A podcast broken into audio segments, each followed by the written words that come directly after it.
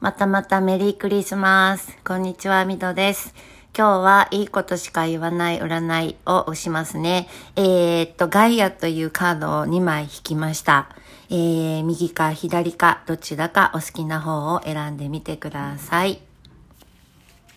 さあ、では解説していきますね。まず、右のカードを選んだ方。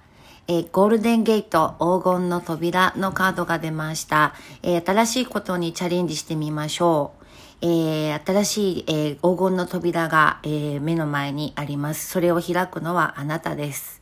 で、え自分の道を信じて、え扉を開いて進んでみてください。素晴らしい未来が用意されています。そんなカードです。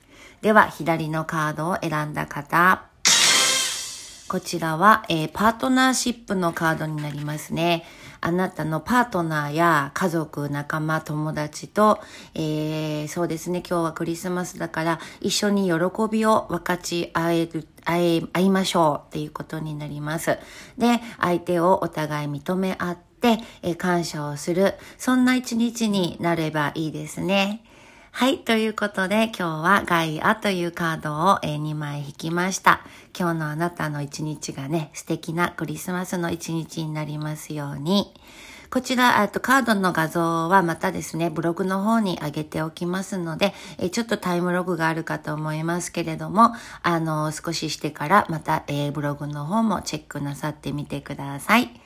今日もありがとうございました。次回もまた楽しみにしててください。ミトでした。See ya!